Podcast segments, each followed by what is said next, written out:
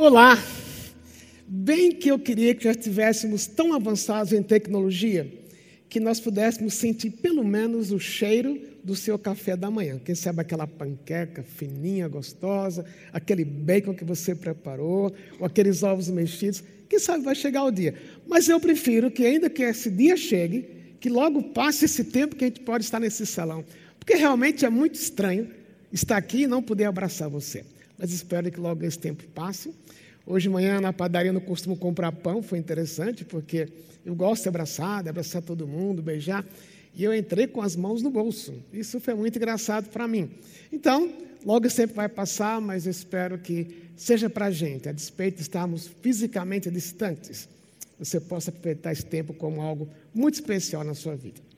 Hoje de manhã eu quero tratar de um assunto que tem a ver com esse momento, catástrofes. Eu creio que alguns de nós aqui, se não enfrentamos ou estamos enfrentando, ou, tomara que não, mas pode ser que um dia você enfrente uma catástrofe que você nunca esperaria ou esperava passar. Eu tenho um amigo de muitos anos, um colega de seminário, muitos anos, que ele passou por uma situação muito delicada. Ele fez um exame de sangue de rotina, ele foi pedido que ele repetisse o exame, e daí que aconteceu? O médico do laboratório chamou e disse: Você foi diagnosticado com AIDS. Ele nunca havia tido uma relação sexual que não fosse com a sua esposa.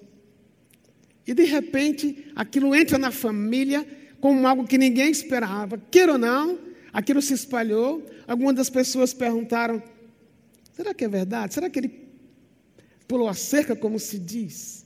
Você pode imaginar a dor daquela família, até que tudo foi estabelecido, até que o laboratório admitiu que houve um erro, mas doeu.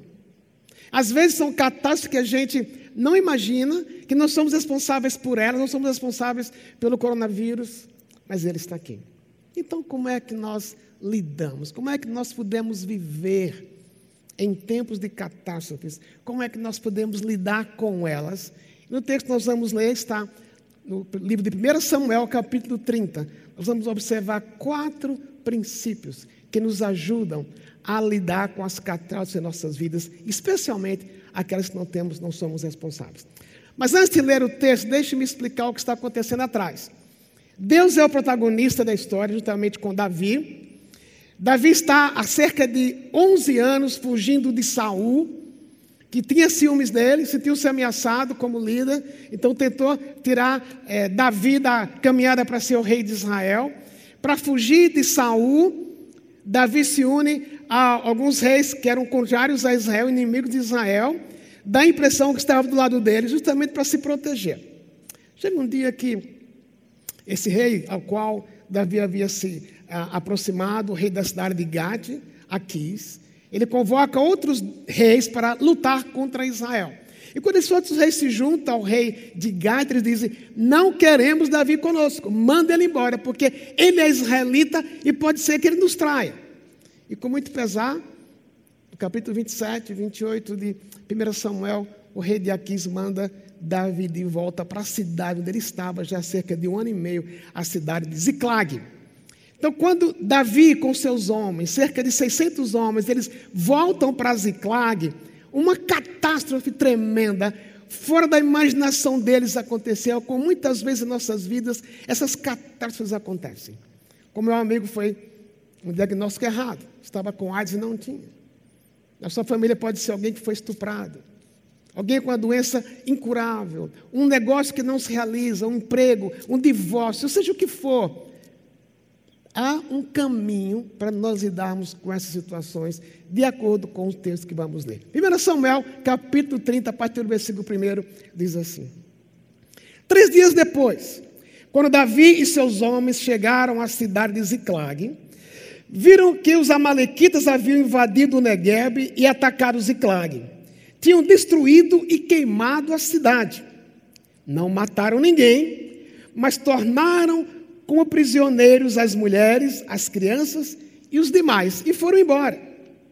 Quando Davi e seus homens viram a cidade queimada e se deram conta de, do que havia acontecido com suas mulheres, seus filhos e suas filhas, lamentaram e choraram em alta voz até não aguentar mais. as duas esposas de Davi, Ainoã, de Israel, e Abigail, viúva de Nabal, do Monte Carmelo, estavam entre os que foram capturados.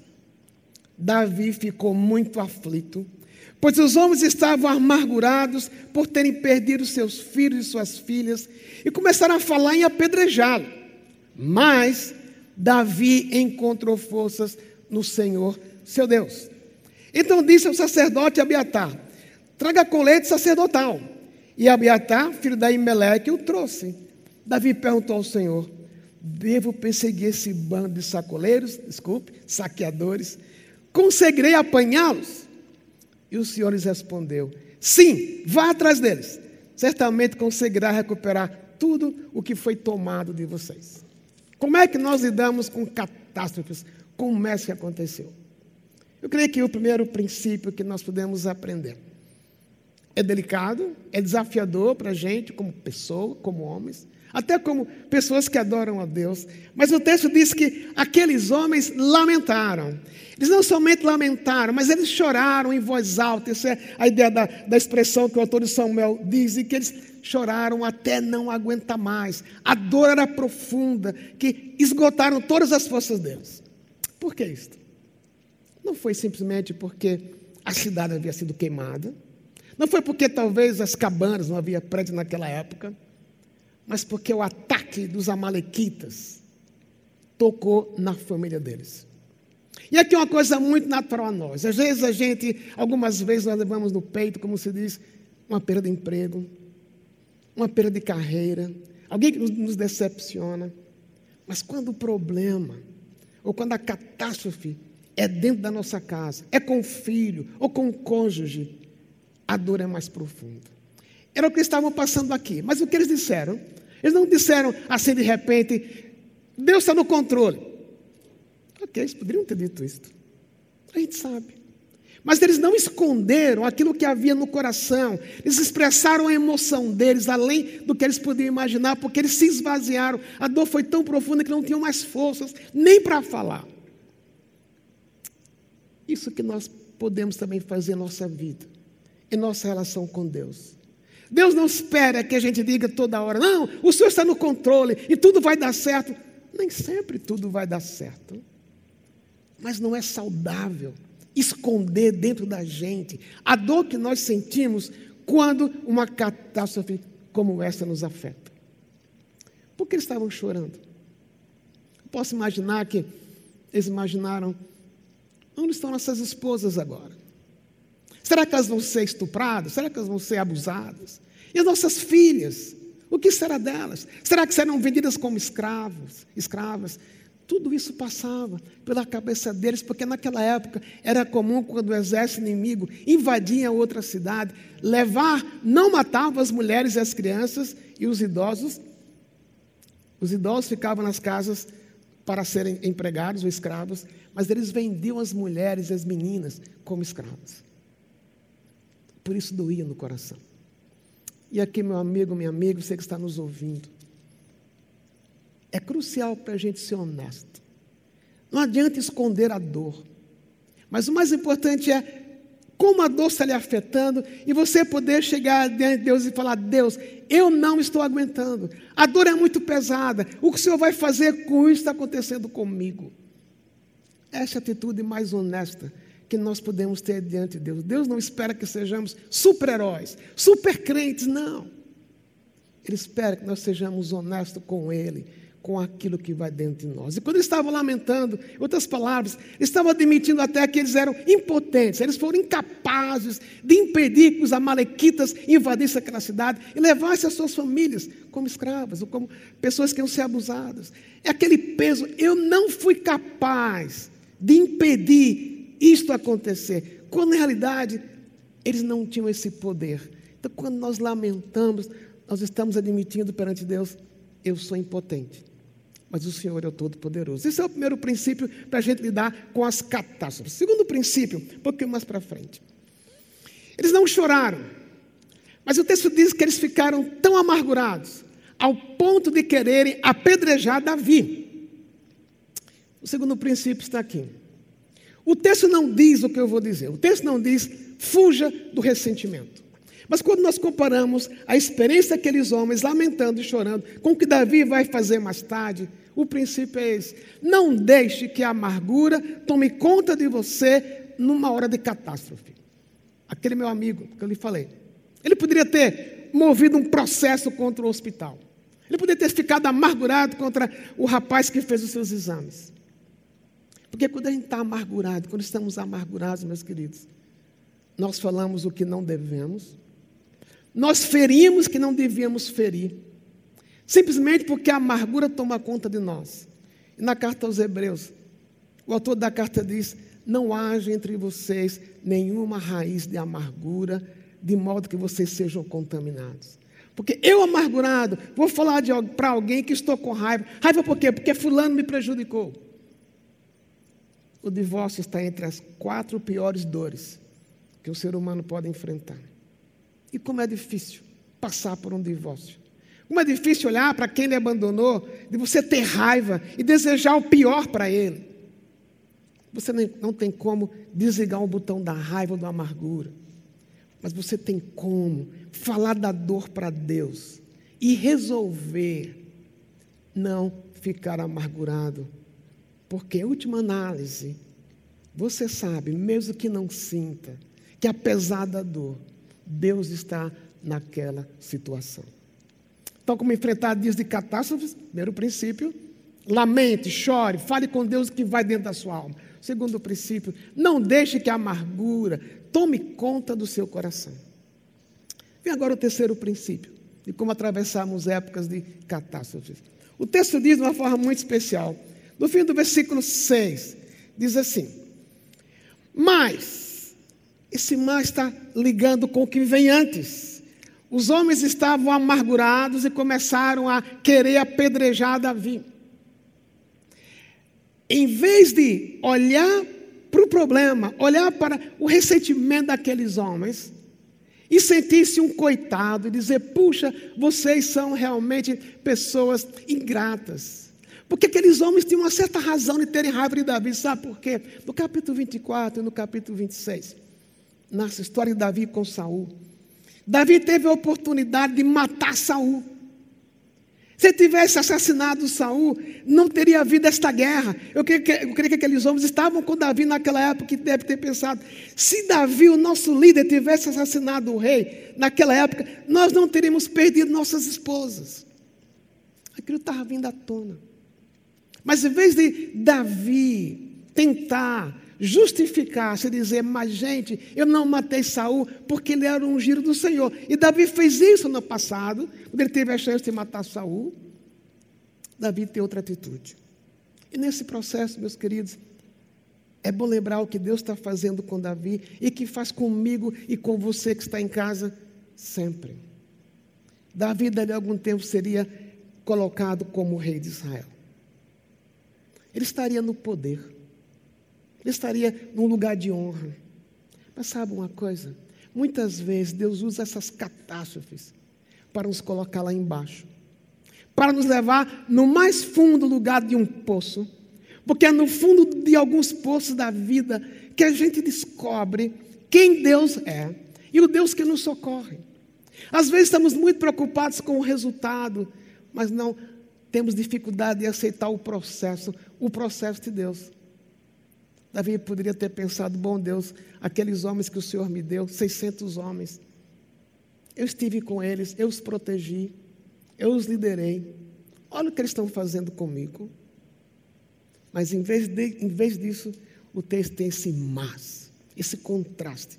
Davi encontrou forças no Senhor, seu Deus. O terceiro princípio é: quando as catástrofes vierem, em vez de focar nelas, em vez de pensar que a sua história acabou, em vez de pensar que você é, divorciou-se ou foi divorciado ou divorciada, que a sua vida acabou, em vez de pensar que o desemprego é o fim da história, em vez de pensar que se um filho está com coronavírus, aquilo é o fim do seu filho, não negue, chore, mas fortaleça-se no Senhor. Creia que no processo da dor, Deus está trabalhando no seu coração, deixando que você passe por um fundo de poço para poder levar você ao lugar onde Ele quer, mas um lugar onde você e eu vamos parecer com Jesus. E como é que Davi fortaleceu-se?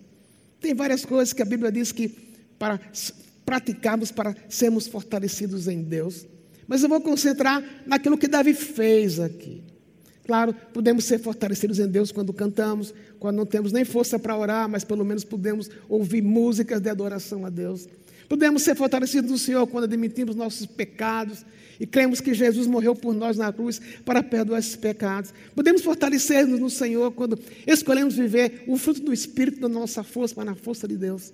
Mas aqui, Davi é muito prático. Olha o que Davi diz. Como é que ele vai fortalecer-se no Senhor? Então disse ao sacerdote Abiatar: traga o colete sacerdotal. E Abiatar, filho de Aimeleque, o trouxe. Davi perguntou ao Senhor: Devo perseguir esse bando de saqueadores? Conseguiria apanhá-los? Coisa prática que Davi aqui faz é esta. Lembra? Ele tinha uns homens contrários a eles. Em vez dele pensar, reunir aqueles homens e falar: gente, realmente, nós temos que ir atrás desses homens que nos roubaram nossas famílias, roubaram nossas esposas. Qual é a estratégia? Mas em vez de partir de si mesmo, ou junto com aqueles homens, ou, ou querer agradar aqueles homens falando, dizer, ok, gente, eu errei no passado, ok, vamos pegar os amalequitas de volta e roubar, trazer de volta nossas mulheres, os nossos bens. Davi consulta a Deus. Naquela época não tínhamos a Bíblia, não tinha a Bíblia como nós temos hoje. Então, o, o que o sacerdote usa aqui é um colete o sacerdote usava aquele colete quando queria consultar Deus. E quando Davi consulta Deus, sabe o que ele está dizendo? Deus, eu não sei lidar com essa situação. Ele era um general. Se você olhar, desde que Davi saiu da casa de Saul até agora, todas as batalhas que Davi dirigiu e foi o general, ele foi vitorioso. Mas Deus estava quebrando o coração de Davi. Deus queria levar Davi para ser o homem dele no reino. Mas tinha algumas coisas em Davi que Deus estava usando a situação para mudar dentro dele. Como é na sua vida, na minha vida. Deus permite certas situações, ou Deus causa algumas situações, que nós nunca esperávamos passar por elas, justamente para quê? Deixar no fundo do poço para levar-nos no lugar de bênção. Como é que a gente faz isso? Deixando que Deus nos fortaleça. E o caminho mais simples de ser fortalecido no Senhor é buscar Deus. Ele não buscou os seus amigos, nada errado em buscar os amigos muitas vezes. Ele não buscou agradar os seus amigos, porque o texto fala que Davi encontrou forças no Senhor, seu Deus. O Deus de Davi não era ganhar a vitória, ganhar a guerra. O Deus de Davi era muito menos ele aliviar-se daquela pressão. O, o Deus de Davi não era o sucesso. Nem tampouco, quem sabe, trazer as esposas de volta. Já havia perdido uma esposa, Milca, filha de Saul, e agora as duas tinham ido embora. Mas o Deus de Davi era Deus. E na oração ele quer saber: o que é que o Senhor quer dizer para mim? Meus queridos, essa é a mesma coisa em nossas vidas. O que é que Deus quer dizer para você? No meio de uma catástrofe, no meio de uma falência, no meio de um divórcio, no meio de um filho com doenças incuráveis. Vai, ele pergunte. A minha esposa e eu, até que eu temos dois filhos, e nós já vimos como marido e mulher, em duas oportunidades, os nossos filhos se debatendo contra a morte. Nunca mais quero passar por aquilo. Mas foi naquele instante em que a gente se sentiu totalmente impotente. Foi naquele instante em que também pelas nossas cabeças passavam perguntas tais como: Deus, por que Deus? Se o Senhor deixou nascer, por que, é que você vai deixar morrer desse jeito? O normal são os filhos enterrarem os pais e não os pais enterrarem os filhos. Por quê? Mas eu creio que nesses momentos, a despeito desses momentos que a gente fala essas coisas, em que a gente lamenta, que a gente fala o que vai no coração, nunca experimentamos a presença e o poder de Deus nessa hora. Por quê? Vamos perguntar. Mas também haviam pessoas orando por nós. Isso faz a gente ser fortalecido no Senhor. E o que de mais precioso eu creio que tem nessas horas de catástrofes é quando a gente para para admitir, eu sou impotente para lidar com isso. Eu estou com raiva, estou chorando, mas Deus, eu resolvo confiar que o Senhor está nisso, por isso me diz: o que é que o Senhor quer me falar nesse contexto? Bom, primeiro princípio é lamente, chore. Segundo princípio é não fuja do ressentimento. Terceiro princípio é fortaleça-se em Deus. Vem o quarto princípio. Davi diz: vá atrás dos Amalequitas. Deus fala para Davi: vá atrás deles. Eles vão, eles derrotam os Amalequitas, eles trazem de volta todos os bens que haviam sido roubados, bem como trazem de volta para Ziklag aquilo que os soldados amalequitas haviam deixado no campo de batalha. Eles voltam mais ricos do que foram. E quando eles chegam em casa, de volta na cidade, os que haviam ficado cumprimentam Davi. Eu por esse detalhe, mas Davi tem um exército de 600 homens, mas na hora que vão buscar os amalequites, vão para essa última batalha, 200 deles estão totalmente cansados e pedem para ficar. E ficam em casa, ficam na cidade. E Davi vai embora com 400 homens apenas. Mas Davi não preocupou-se por quê? Porque a vitória não dependia do número de soldados, dependia apenas da confiança em Deus. Quando eles voltam, com todos os bens, com a alegria das mulheres estarem de volta, aí Davi quer repartir o que eles haviam trazido com os 600. Mas o texto diz que alguns daqueles homens eram perversos. Disseram: não, vocês ficaram aqui numa boa vida, não é justo que eles ganhem aquilo que nós conseguimos. Mas olha o que Davi diz no versículo 23. Davi, porém, disse: Não, meus irmãos, não sejam egoístas com aquilo que o Senhor nos deu. Ele nos guardou e nos ajudou a derrotar o bando de saqueadores que nos atacou. Quem lhes dará ouvidos quando falem desse modo? Quando falam desse modo, dividiremos igualmente entre os que foram à batalha e os que guardaram a bagagem. A partir daquele dia, Davi fez disso um decreto e estatuto em Israel, e assim é até hoje, até o dia que esse texto foi escrito. O que é que isso quer dizer? Quarto princípio é encoraje, encoraje o ferido, mesmo quando você está ferido. O que Davi fez aqui reflete Jesus. A Bíblia diz que Deus prova o seu próprio amor para conosco, pelo fato de ter Cristo morrido por nós, sendo nós ainda pecadores. Esses 400 homens se sentiram superiores aos demais, aos demais. Quando na realidade, Davi diz que o que eles haviam trazido fora Deus que havia dado para eles. E o que Deus nos dá, não podemos ser de mãos, viver de mãos atadas. O, Isaías, o profeta Isaías nos diz que pelas feridas de Jesus nós fomos curados. E Jesus e suas feridas é aquele que cura. Você tem feridas, eu tenho feridas, nós temos decepções na vida. Mas na medida que Deus vai nos curando, Deus usa essa cura, esses experimentos que nós tivemos para encorajar outras pessoas.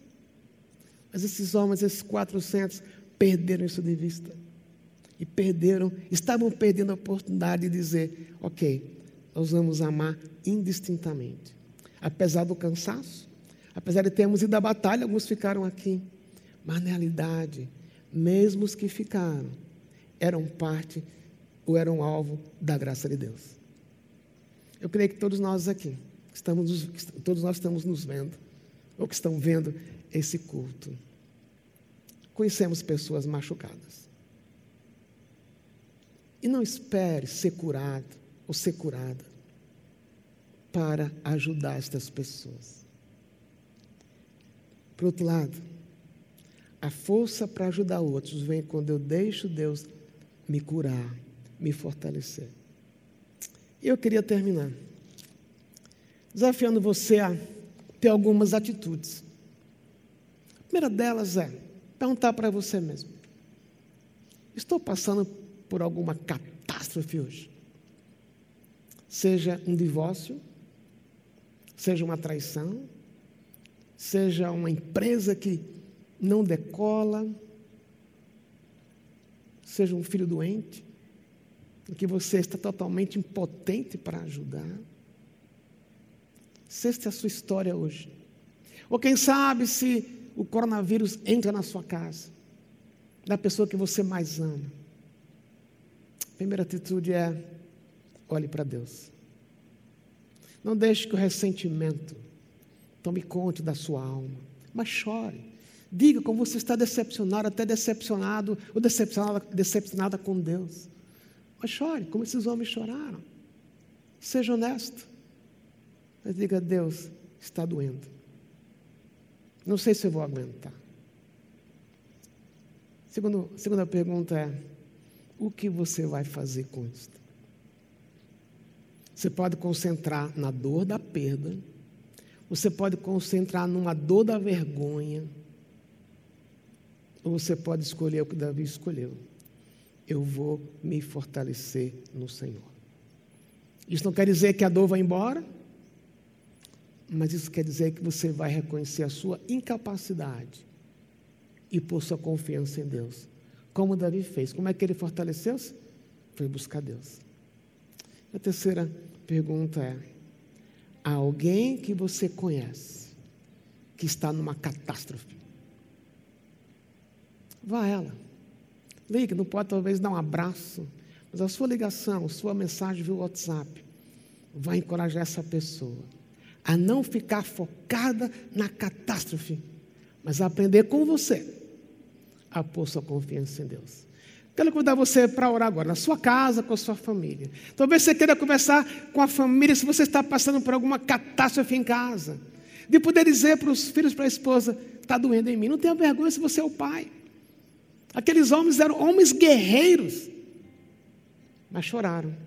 Nada errado em chorar. Diga para a sua família: eu estou incapaz, nem sei como lidar. E encoraje a sua família a juntos focar em Deus. Vamos orar. Oh Deus amado, obrigado, porque Jesus é o modelo. Jesus foi pressionado pelo próprio diabo a desistir da cruz, mas ele não desistiu porque ele sabia ele confiava, ele cria que o Senhor estava naquilo que estava acontecendo. Nossa confiança está em Ti. Que se por acaso entrar um coronavírus em nossa vida, em nosso corpo, em nossa família, a gente não concentrar no vírus, mas concentrar naquele que tem o poder de tirar o vírus, ou aquele que resolve não curar, mas que o nosso Deus seja o Senhor mesmo, para a gente agradar, te buscar sermos fortalecidos em Ti, Senhor. E que a nossa história de dor, de catástrofe, em vez de ser uma marca negativa, possa ser na minha vida, na vida de todos que estão nos vendo, Senhor, em casa, em algum lugar do mundo. Que na vida de cada um, aquilo que é catástrofe se torne uma história da graça. E com isso, através de quem passou por elas, essa história encoraja outras pessoas, porque o Senhor está nisso. Pedimos isso sobre nós, em nome de Jesus. Amém.